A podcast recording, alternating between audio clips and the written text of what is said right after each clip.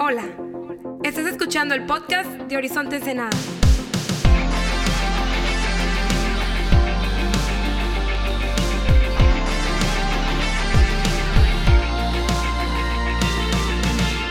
Hey, ¿qué onda, Horizonte? ¿Cómo estamos? Qué chido tenerte en casa. Un fin de semana más. Eh, y con ese mismo entusiasmo, ¿por qué no me llevas a darle la bienvenida a todos los campus Horizonte que nos están acompañando el día de hoy, este fin de semana? Y también estamos emocionados por anunciar que la semana que viene iniciamos un nuevo proyecto como iglesia.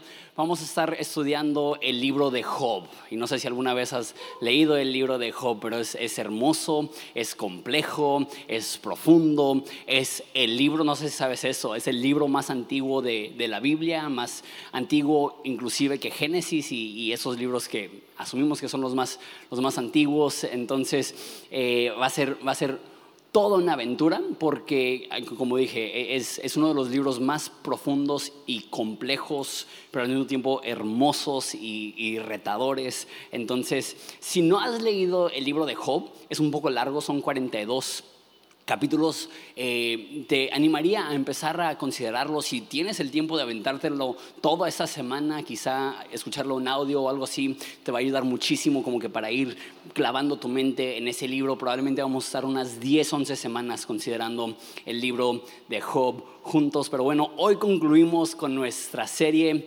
titulada Más. Hemos hablado acerca de ser una iglesia eh, gloriosa, hablamos de, de, ser personas llenas de fe, llenas de esperanza, hablamos de ser una iglesia longeva que estamos pensando a, a, largo plazo, hablamos de ser una iglesia obediente, que, que, le damos importancia a la voz de Dios en nuestra vida, hablamos de ser una iglesia bendecida, contar con el respaldo de Dios. La semana pasada el pastor José Mallorquín de, de La Roca, San Diego, Tijuana, y tiene un chorro de campus por, todo, por, todo el, por todos lados, nos habló acerca de tener relaciones atrevidas y el día de hoy terminamos hablando de ser una iglesia un poco loca. ¿Te parece hablamos de eso? Si tienes tu Biblia, ábrela a Juan capítulo 3, versículo 8. Voy a leer el, el versículo este, y después oramos y consideramos cómo podemos ser una iglesia loca. Dice, el viento sopla a donde quiere y oyes su sonido, mas no sabes ni de dónde viene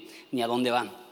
Así es todo aquel que es nacido del Espíritu. Padre, te pido que nos hables en ese día. Es nuestro deseo siempre ser instruidos por ti, iluminados por ti y dirigidos por ti. En nombre de Jesús.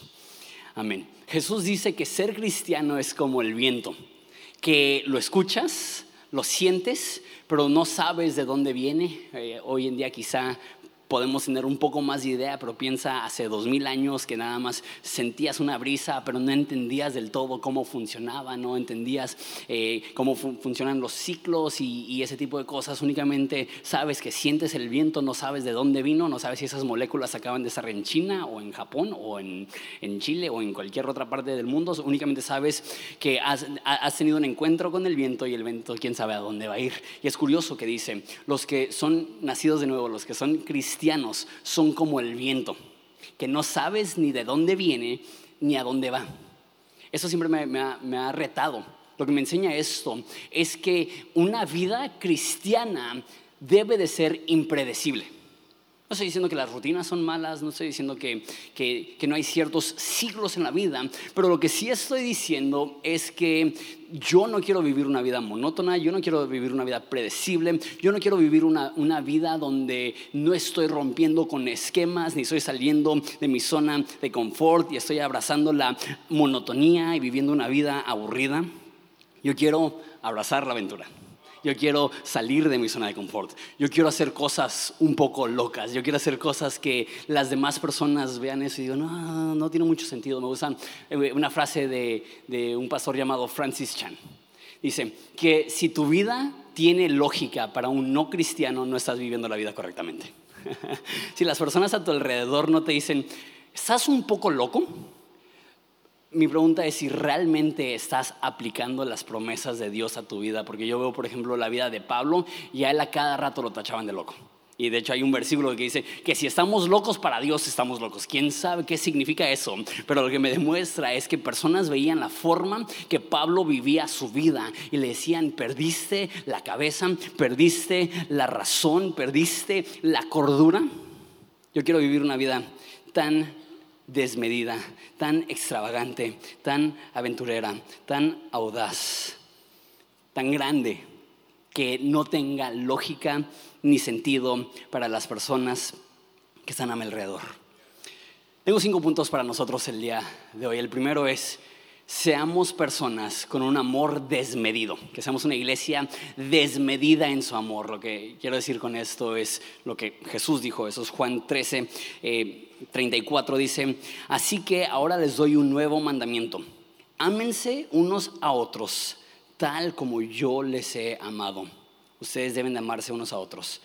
El amor que tengan eh, eh, uno por los otros será la prueba ante el mundo que son mis discípulos.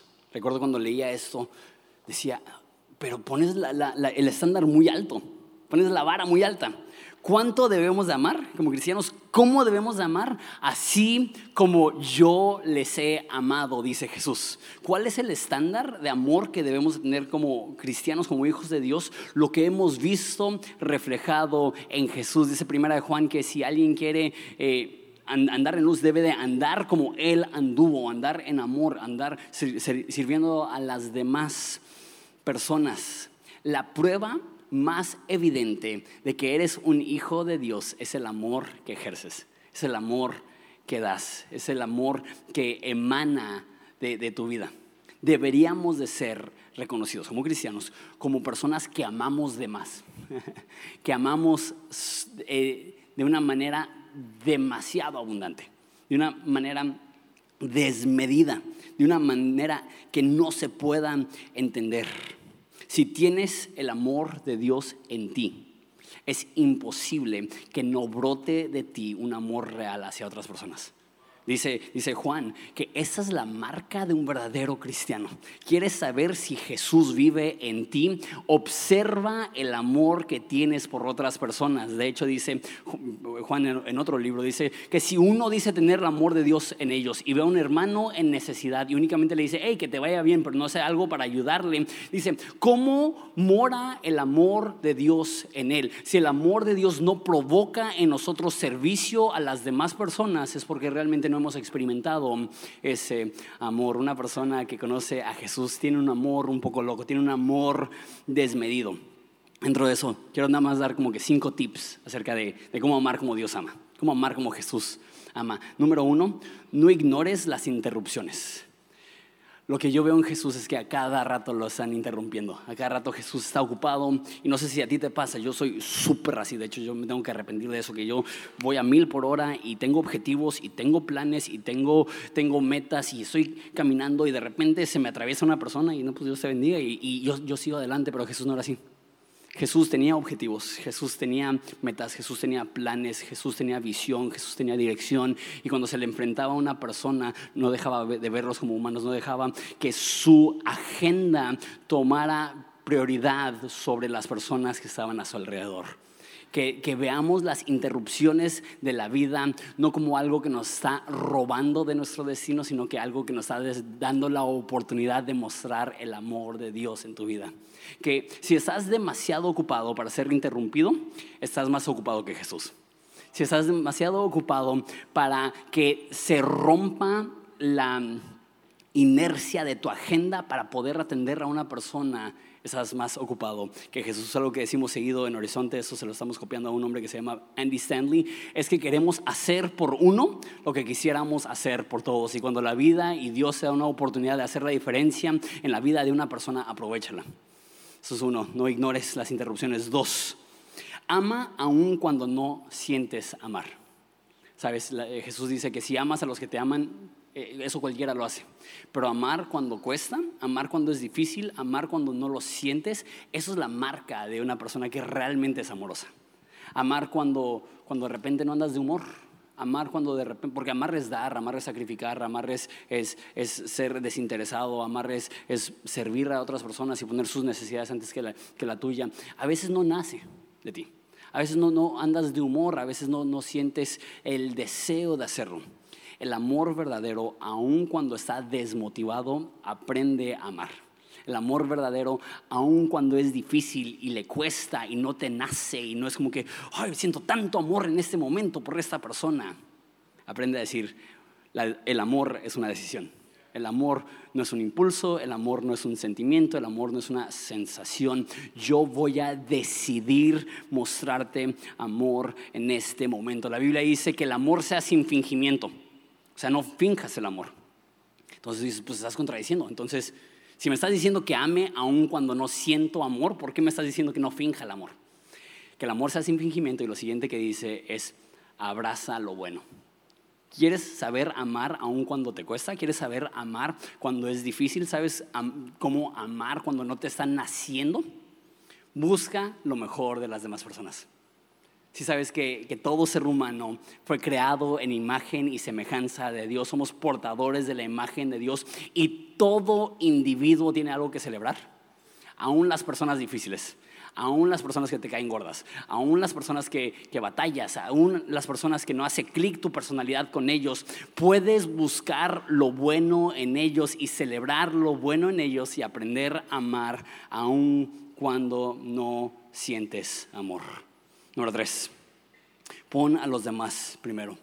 Jesús dice, no hay mayor amor que este, que alguien ponga su vida por su amigo. La definición más sencilla de el amor es, el sacrificio. Eh, el amor es la palabra, sacrificio es el acto. Eh, amar en su forma más básica es ceder, es rendir, es sacrificar, es estar dispuesto a llegar al último para que otra persona pueda llegar primero. Este versículo lo cito a cada rato, lo tengo mucho en la mente, que dice que haya la misma mente en nosotros que hubo en Jesús y dice que cada uno tiene que ver a los demás como superiores a uno mismo. El amor verdadero es yo estoy dispuesto a vivir sin, perdiendo, sacrificando para que tú puedas tener, para que tú puedas crecer, para que tú puedas salir, salir adelante. Pon a las demás personas primero. Cuatro, ama con tus manos, no solo tus palabras. Sabes, hay muchas personas que hablan bien bonito. En, en, relaciones románticas hay personas que te hacen sentir tan hermoso, ¿no? Te hacen sentir tan especial con sus palabras, pero de repente ves sus hechos y cuentan otra historia. y dices, no, pero es, es que habla tan bonito, pero hablar es gratis. Hay personas que son muy buenas para hablar, pero la pregunta es, ¿qué hay detrás de esas palabras? que hay, detrás de, esos sentimientos que te provocan esas palabras bonitas. Y no solamente en el aspecto romántico.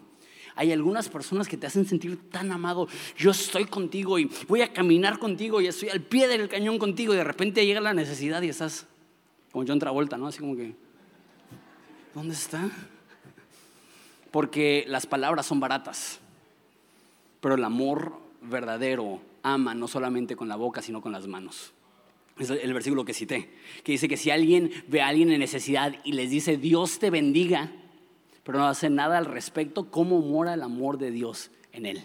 Si tú ves a alguien en necesidad y dices, ay, que te vaya bien, hermano, cómo te amo en el amor de Cristo y, ánimo y todo bien, pero no abres tu vida y no abres tu agenda y no abres tu tiempo y no abres tu cartera y no abres tu disposición para mejorar su condición. Hablaste, pero no amaste. Abriste la boca, pero no abriste tu corazón. Amaste con tu lengua, pero no con tus manos. Hagamos una diferencia.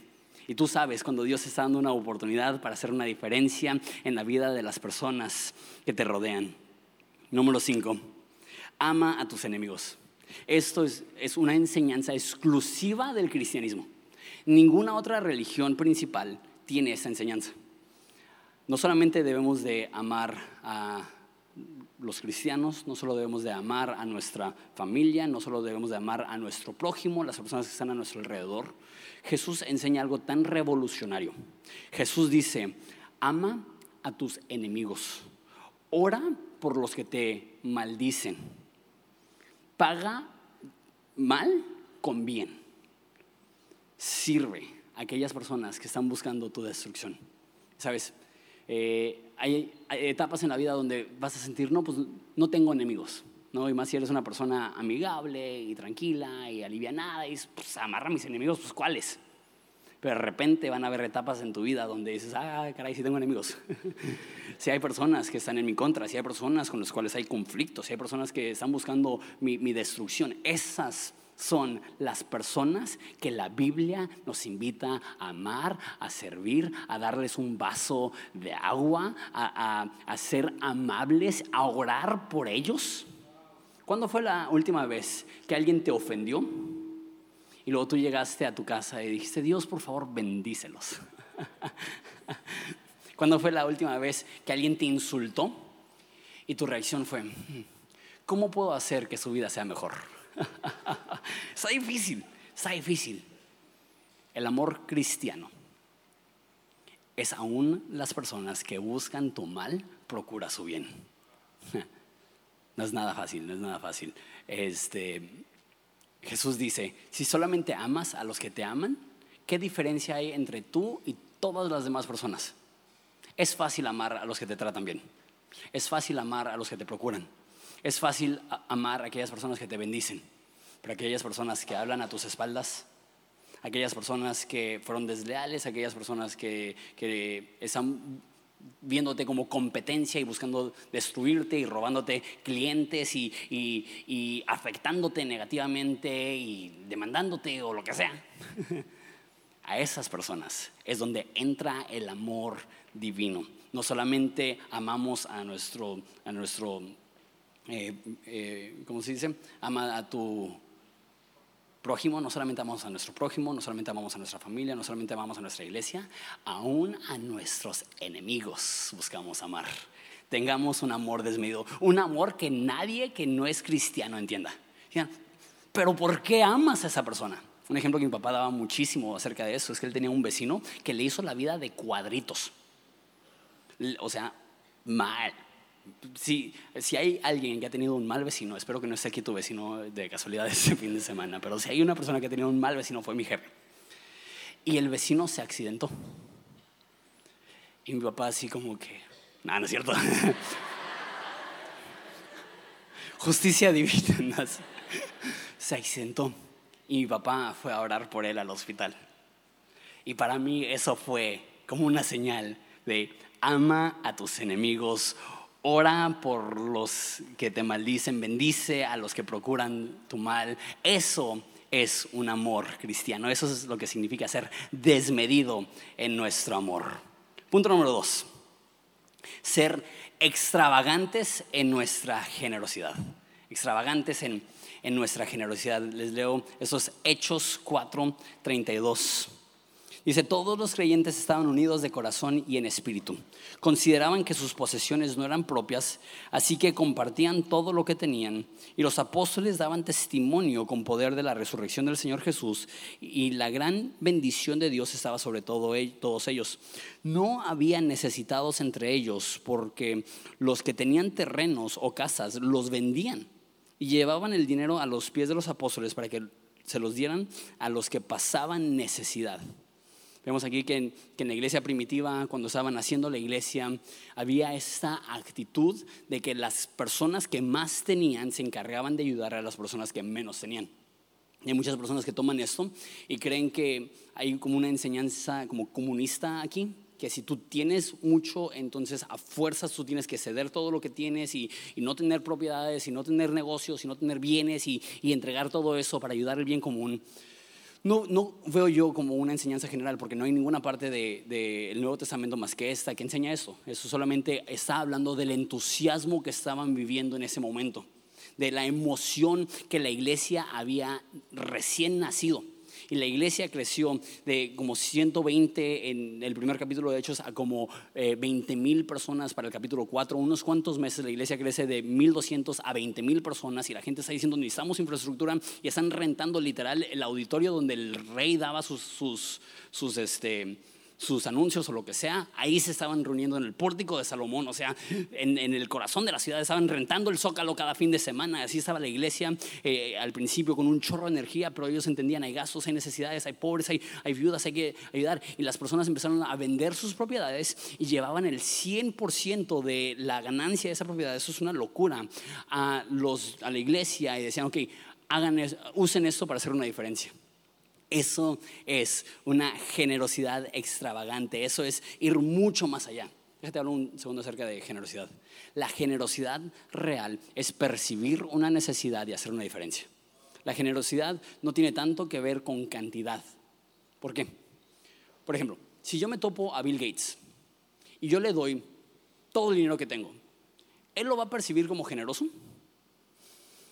Quizás sea generoso para mí, pero para alguien que tiene, no sé cuánto tiene, como 200 mil millones de dólares, no, no hay cantidad que yo le pueda hacer que le, que le aliviane, ¿no? Pero si hay un carro ponchado y me detengo, y me doy cuenta que él no tiene gato, yo sí, y me bajo del carro y le ayudo a cambiar la llanta, ¿él percibiría eso como generoso? Sí, 100%. ¿Por qué? Porque hay una necesidad y estoy supliendo esa necesidad. Por eso la iglesia fue tan generosa en el primer siglo, porque había una necesidad al transicionar de 120 personas a 20 mil personas que todo mundo le estaba entrando de una manera extravagante porque entendían la urgencia del momento. La generosidad es, es percibir temporadas, percibir necesidades y hacer algo al respecto. Sabes, eh, en Horizonte, eso creo que nunca lo he compartido, eso es bien especial para mí como pastor en la historia de Horizonte. Cuando yo tomé el liderazgo de Horizonte fue 2009, hace ya casi 10 años. Y la iglesia entró en declive, así, ¿no?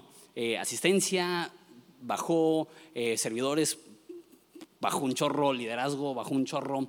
Lo único que más o menos se mantuvo fueron las ofrendas. No sé, gente fiel como que se quedó y, este, aunque el número iba bajando y bajando y bajando y bajando, como que las ofrendas se mantuvieron. Entré en el 2019, perdón, 2009.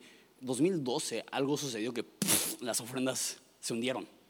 Mal, mal. Y decidimos no decirle nada a la iglesia, nada más seguir confiando en Dios y confiando en Dios y confiando en Dios. Y, y semana tras semana, tras semana, tras semana, peor y peor y peor. Y me acuerdo que estaba pensando, en diciembre, domingo de quincena y aguinaldo, nos vamos a aliviar.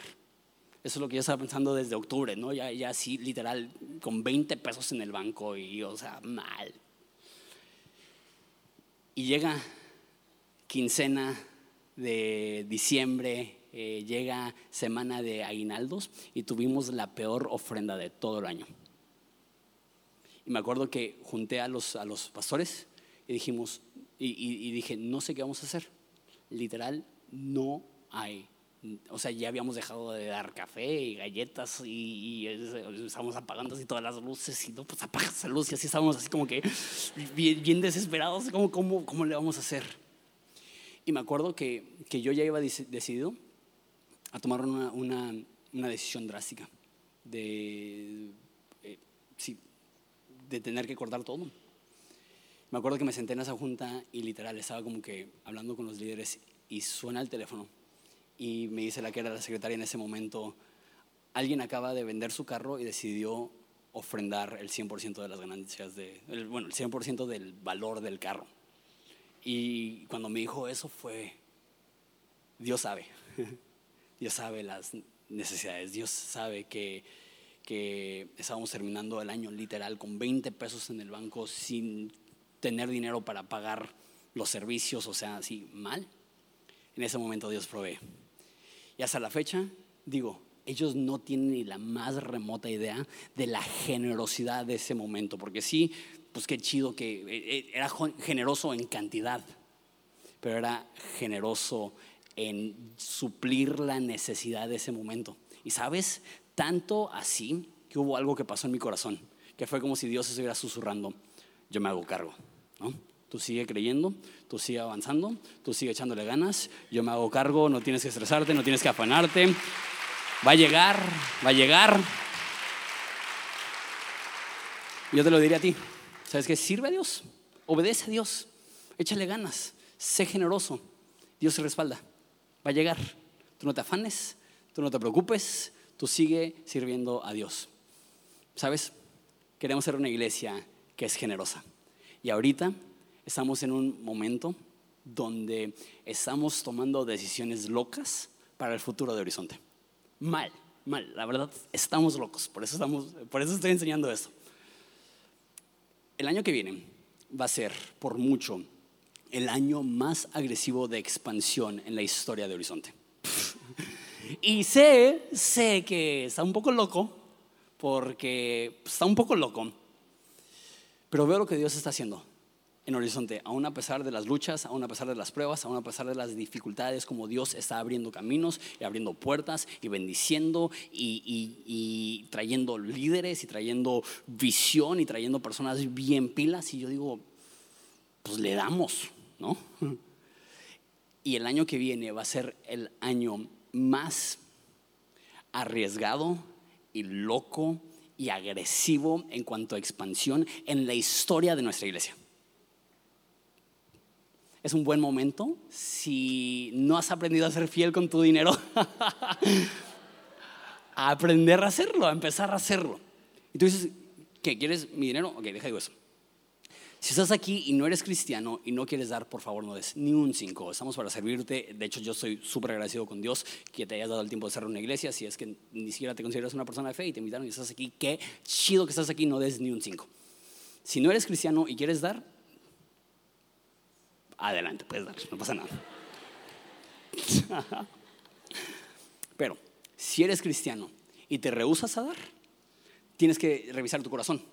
Porque la Biblia dice que donde está tu corazón, ahí va a estar tu tesoro. Y es difícil decir que amas a Dios y su obra y no abrir toda tu vida, incluyendo tu cartera, para decir, yo aquí le entro. ¿Por qué? Porque quiero ser una persona que es extravagante en su generosidad con todo mundo, con todas las personas, con todas las necesidades, pero principalmente cuando la casa de Dios está en modo de expansión y en modo de agresividad y en modo de crecimiento. En este lugar yo voy a aprender a ser generoso con mis, con mis ofrendas, voy a aprender a ser con mis bienes, voy a ser generoso con mis recursos. Queremos ser una iglesia extravagante en la forma que damos. Y sabes, si tienes un buen horizonte, tú sabes que no te presionamos Normalmente, ahorita sí te estoy presionando un poco, pero este, no presionamos al dar, sabemos que es algo entre tú y Dios, pero de repente, de momento en momento, sí tenemos que decir que donde está tu corazón, ahí estará tu tesoro. Y es difícil decir que amas a Dios si no estás interesado en obedecer a Dios, en lo que Él nos dice que es que a Dios le pertenece lo primero y lo mejor, y queremos honrarlo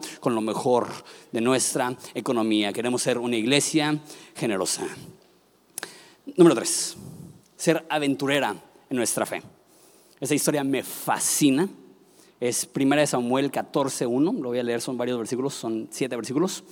Cierto día, Jonatán, que por cierto me fascina su nombre, este, le dijo a su escudero, ven, vamos a donde está la avanzada de los filisteos. Un poco de contexto. Eh, Jonatán era el hijo mayor de Saúl el rey. Estaban en guerra con los filisteos y están en un momento de tensión donde hay dos ejércitos y Jonatán decide dejar el ejército de su papá e irse solo con un escudero. Y vemos lo, qué es lo que sucede. Mientras tanto, Saúl y sus 600 hombres acamparon las afueras de Gilboa, quizás se dice, alrededor del árbol de granadas de Migrón. Detalle curioso, así las personas, ah, sí, yo conozco ese árbol. Pero bueno, este, entre los hombres de Saúl estaba Ahías, el sacerdote que vestía el efod, el chaleco sacerdotal. Ahías era el hijo de Aitob, hermano de Icabod, no sé quién escoge los nombres de esos tipos pobrecitos, hijo de Finés, hijo de Elí, sacerdote del Señor que había servido en Silón. Nadie se dio cuenta de que Jonatán había dejado el campamento israelita para llegar al puesto de avanzada de los filisteos. Jonatán tuvo que descender entre peñascos llamado Bosés y Sene, eh, un peñasco que estaba al norte frente a Micmas, al otro estaba al sur delante de Jeba. Crucemos hasta la avanzada de estos paganos, dijo Jonatán a su escudero. Tal vez el Señor nos ayude, porque nada puede detener al Señor. Él puede ganar la batalla, ya sea que tenga muchos guerreros o solo unos cuantos. Haz lo que mejor te parezca, dijo el escudero. Yo estoy contigo, decidas lo que decidas. Amo esta historia por esta frase. Crucemos, tal vez el Señor nos ayude. ¿Qué significa esto? Jonathan entendía que había una posibilidad de que su riesgo, de que su fe, de que su aventura iba a resultar en su muerte. Pero el tal vez era suficiente para que él se animara a ir solo con una persona en contra de un ejército. Es una locura, es una locura.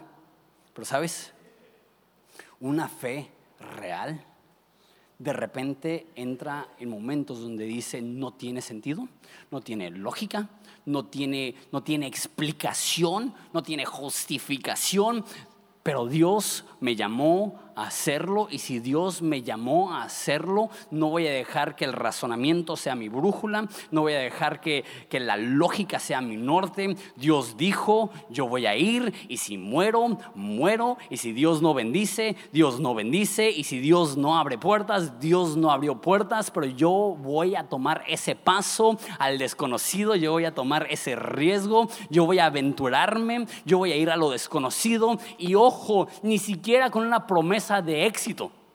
Tal vez. Eso es fe. Fe dice, si muero, muero. Sé que esa parte. Fe dice, si pierdo, pierdo.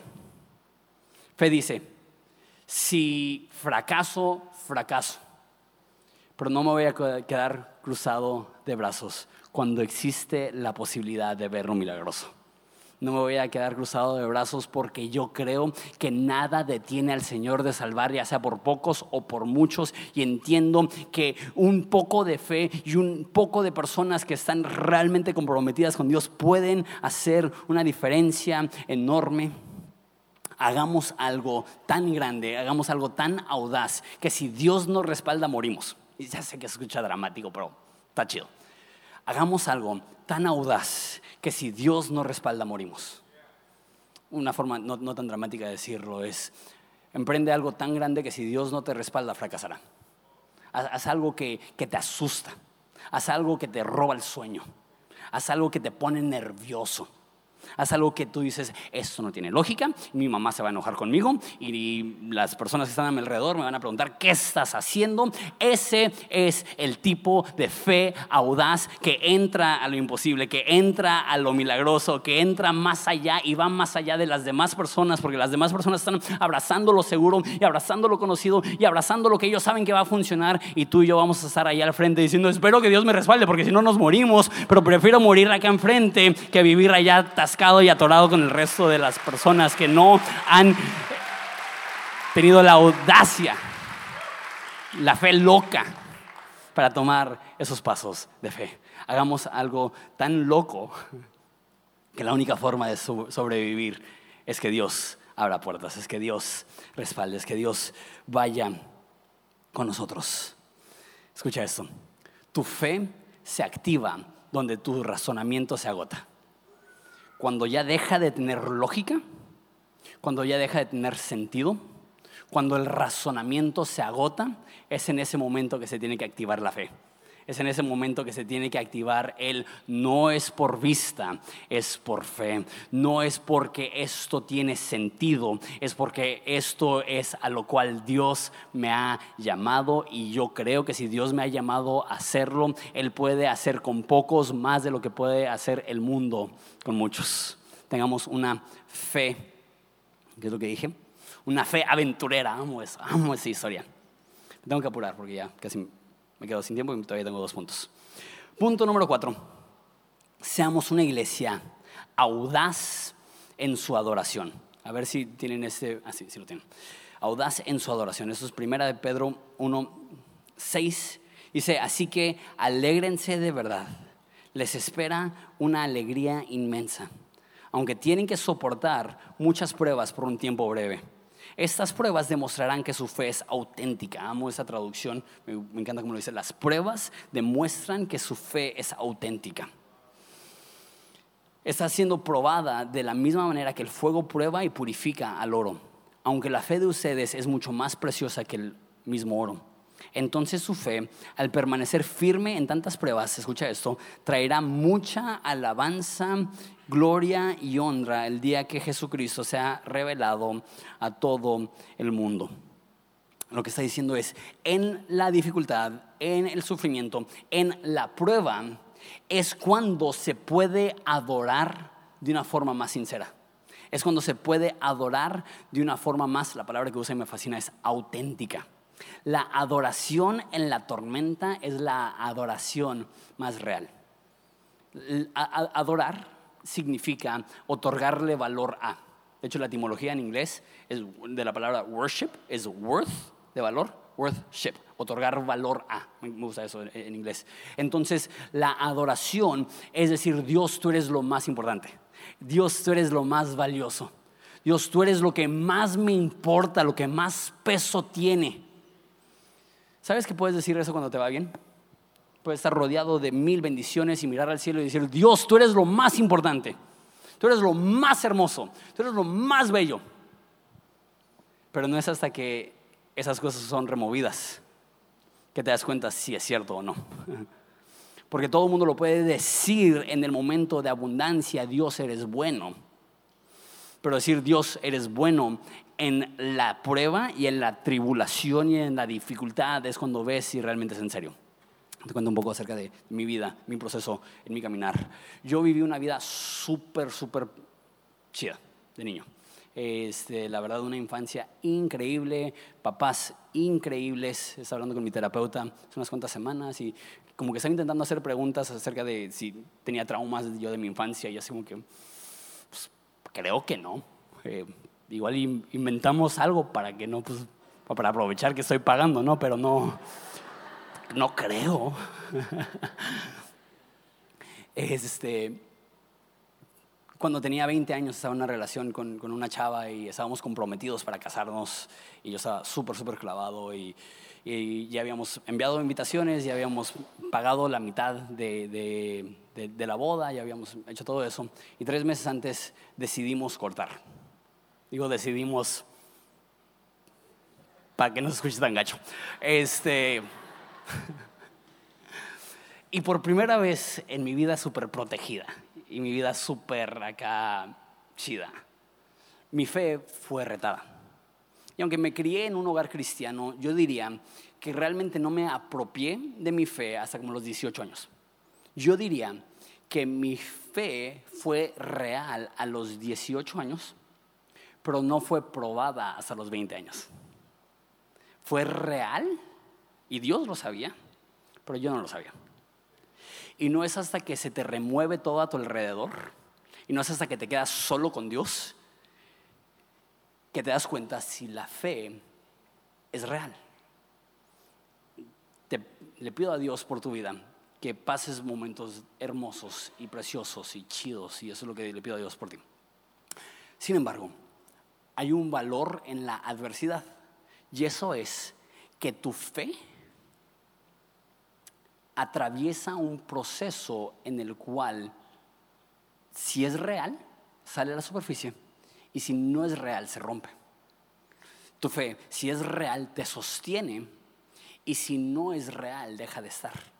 Por eso muchas personas empiezan súper bien el cristianismo y de repente pasa la primera prueba y ahí es donde se ve si es cierto. Porque muchas personas desisten después de la primera prueba. Jesús habla de eso en una parábola que dice que muchas personas que reciben la palabra con gozo, pero el momento que llegan las dificultades ahogan esa palabra. Cuando tienes una fe real en las pruebas y en las dificultades, tu fe se pule y se comprueba. Y es cuando tú puedes ver que realmente tu fe es lo más valioso en tu vida.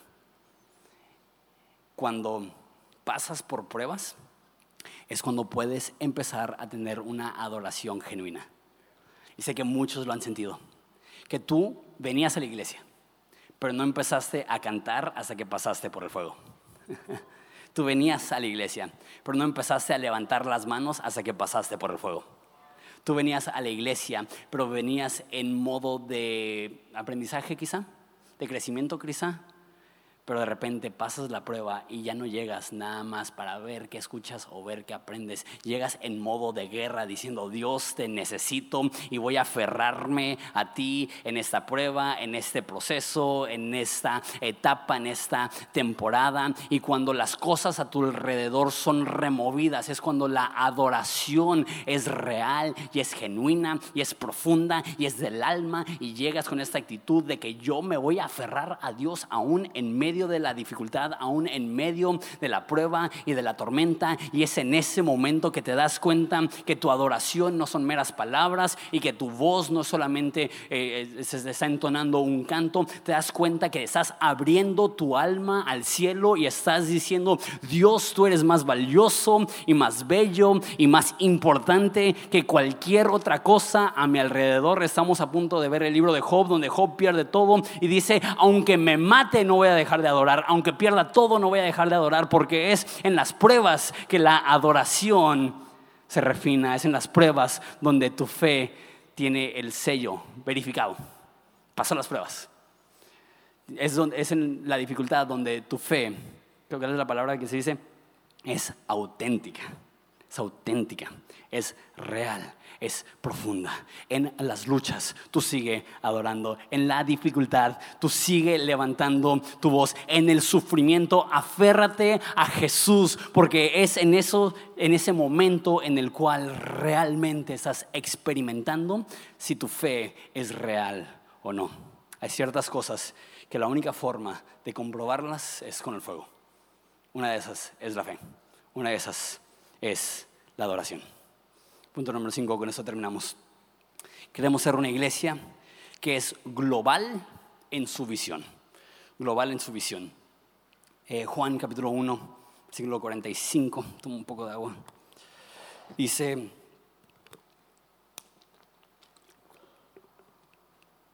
Felipe fue a buscar a Natanael y le dijo, hemos encontrado aquel de quien Moisés y los profetas escribieron. Se llama Jesús es el hijo de José, de Nazaret. ¿Nazaret? exclamó Natanael. ¿Acaso puede salir algo bueno de Nazaret? Ven y compruébalo tú mismo, le respondió Felipe. Déjate explico lo que está pasando aquí. Jesús nació en, Nazaret, que los arqueólogos creen que en los tiempos de Jesús, hoy en día es una ciudad bien grande, súper chido Nazaret, pero en los tiempos de Jesús, los arqueólogos creen que era un pueblo de como 100 personas un vil rancho. No tenía ni un oxo, para que se me Y cuando le dicen a, a Natanael, hey, creo que encontramos al Mesías, él es de Nazaret. Él dice, ¿de Nazaret? Y para acabarla, como que Nazaret es el norte, y no solamente nació en Nazaret, sino que él establece su base de ministerio en en Galilea, en el norte, en, un lugar que se llama Capernaum, y Capernaum era más grande, eran mil personas. O sea, un ranchito un poquito más grande.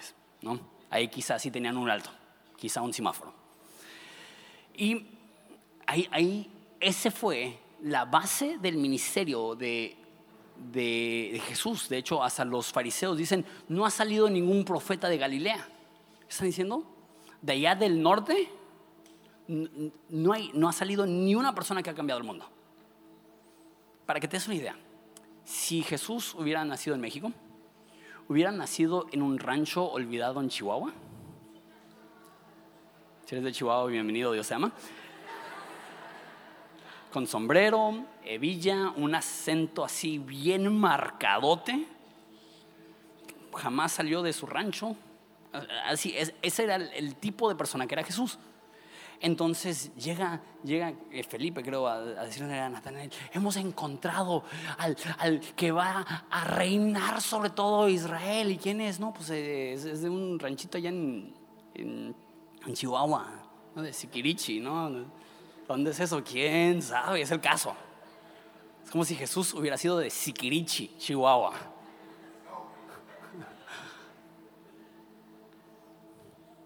La razón que digo esto es porque me impresiona que Jesús no se fue a vivir a Jerusalén. Él pudo y hizo mucho de su ministerio y mucho de su impacto fue en Jerusalén, en la capital.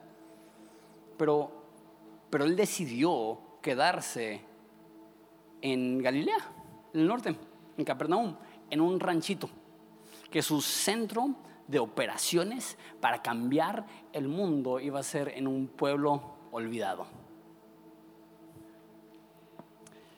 ¿Sabes? Ah, esto me llena a mí de, de ilusión, porque Ensenada no es la gran ciudad influyente reconocida a nivel internacional. Aún en México.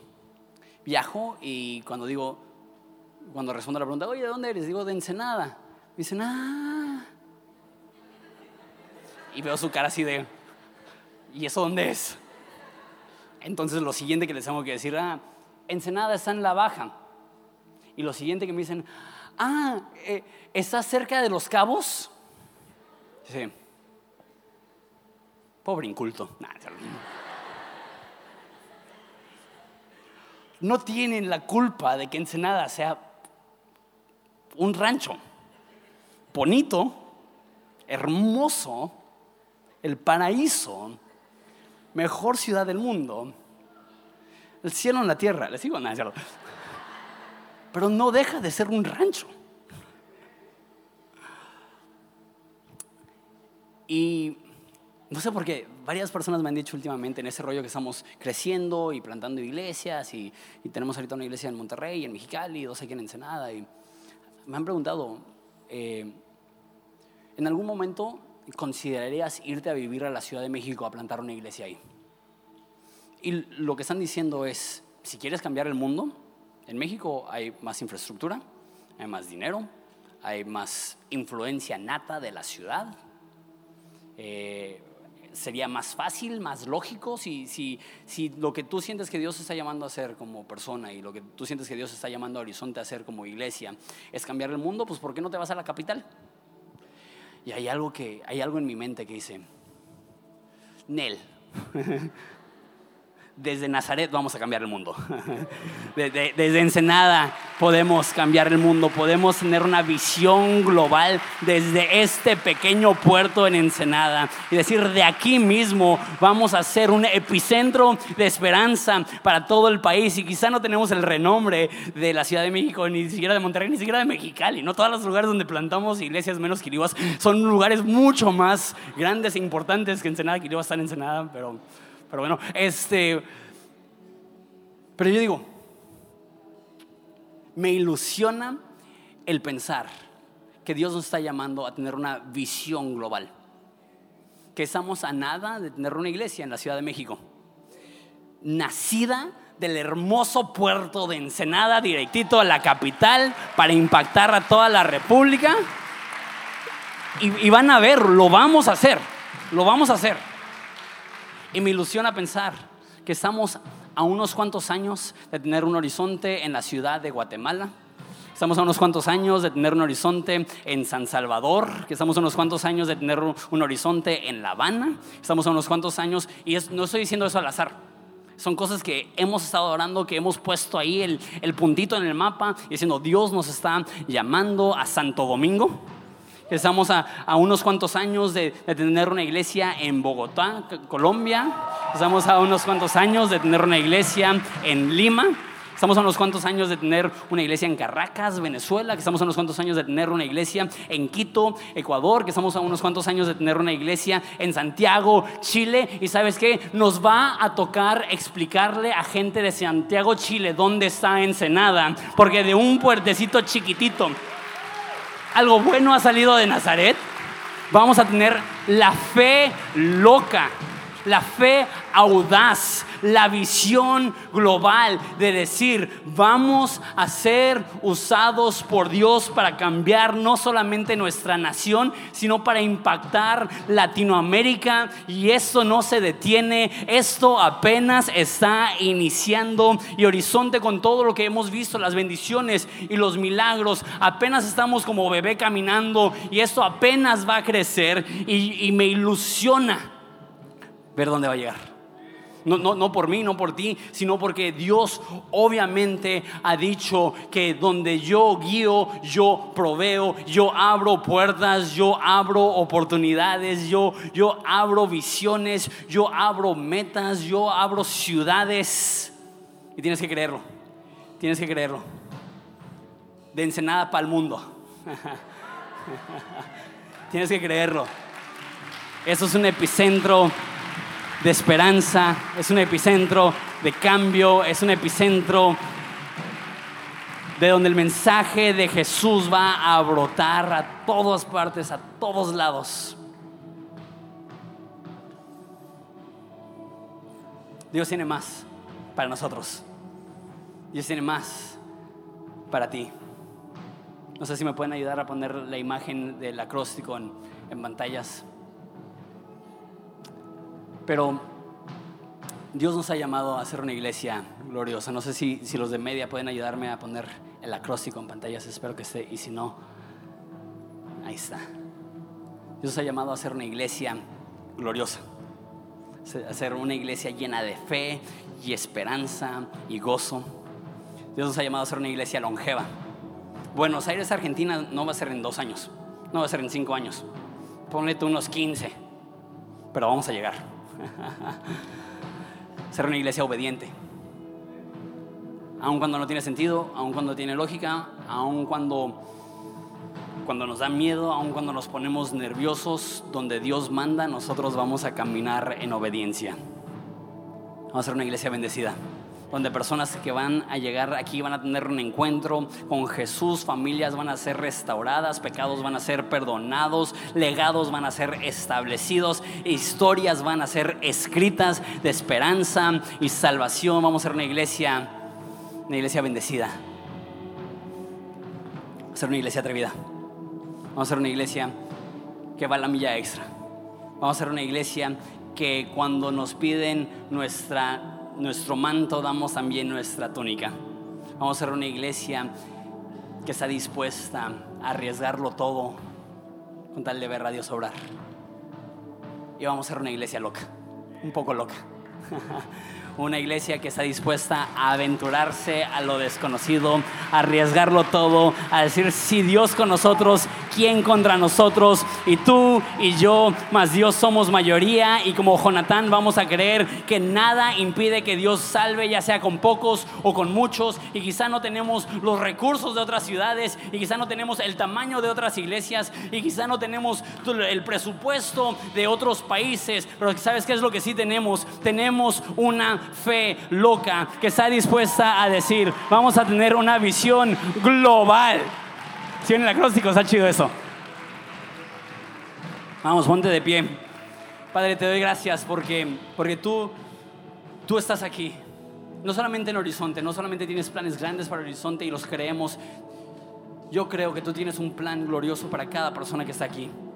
Y no nos vamos a estancar, no nos vamos a detener y no nos vamos a intimidar y no vamos a dejar que el miedo rija, no vamos a dejar que el temor gobierne. Vamos a decir, quizá Dios nos acompañe, quizá Dios abre puertas, y si Él nos respalda, pues morimos en el intento, pero no nos vamos a quedar contentos, ni satisfechos, ni conformes con donde estamos ahorita. Vamos a tener una visión global y vamos a pedirle a Dios por Tijuana, vamos a pedirle a Dios por San Diego, vamos a pedirle a Dios por Ciudad de México, vamos a pedirle a Dios por Guadalajara, vamos a pedirle a Dios por Puebla, vamos a pedirle a Dios por Oaxaca, vamos a pedirle a Dios por Guatemala y Habana y San Salvador y Santo Domingo y Lima y Quito y Caracas y Buenos Aires.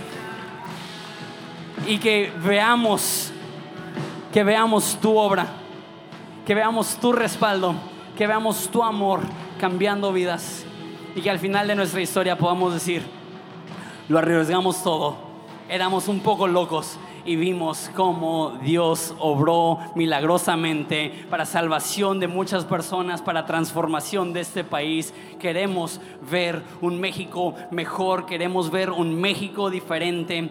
Nos rompe el alma ver lo que pasó en Culiacán y sabemos que la única esperanza para México es el mensaje de esperanza que tú nos has dado y no nos vamos a detener y no nos vamos a conformar cuando hay jóvenes mexicanos muertos en la calle que debieron de haber escuchado un mensaje de esperanza y salvación, que hay plenitud en ti, que no necesitamos recurrir a una vida lejos o oscura para tener plenitud, sino que a los pies de Jesús nuestra vida es transformada. No vamos a dejar de anunciar ese mensaje en las azoteas. Entonces, Padre, llénanos de esa visión lo suficientemente loca para creer en ese futuro para nuestras vidas. En nombre de Jesús. Vamos a adorar a Jesús juntos.